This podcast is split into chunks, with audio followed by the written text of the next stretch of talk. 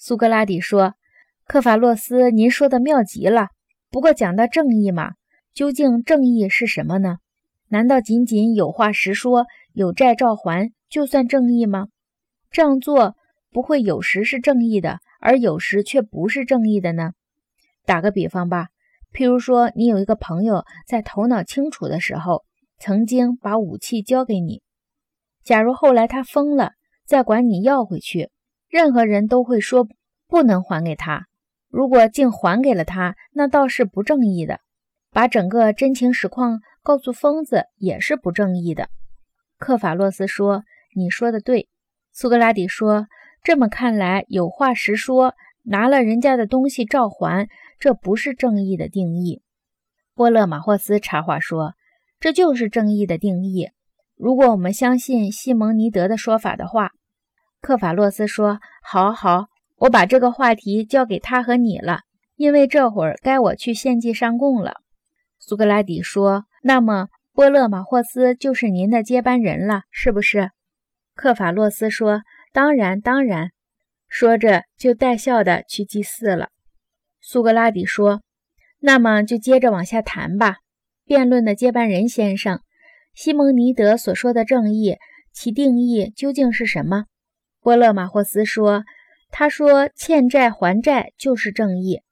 我觉得他说的很对。”苏格拉底说：“不错，像西蒙尼德这样大智大慧的人物，可不是随随便便能怀疑的。不过他说的到底是什么意思呢？也许你懂得，可我我可弄不明白。他的意思显然不是我们刚才所说的那个意思。原主头脑不正常。”还要把代管的不论什么东西都归还给他，尽管代管的东西的确是一种欠债，对吗？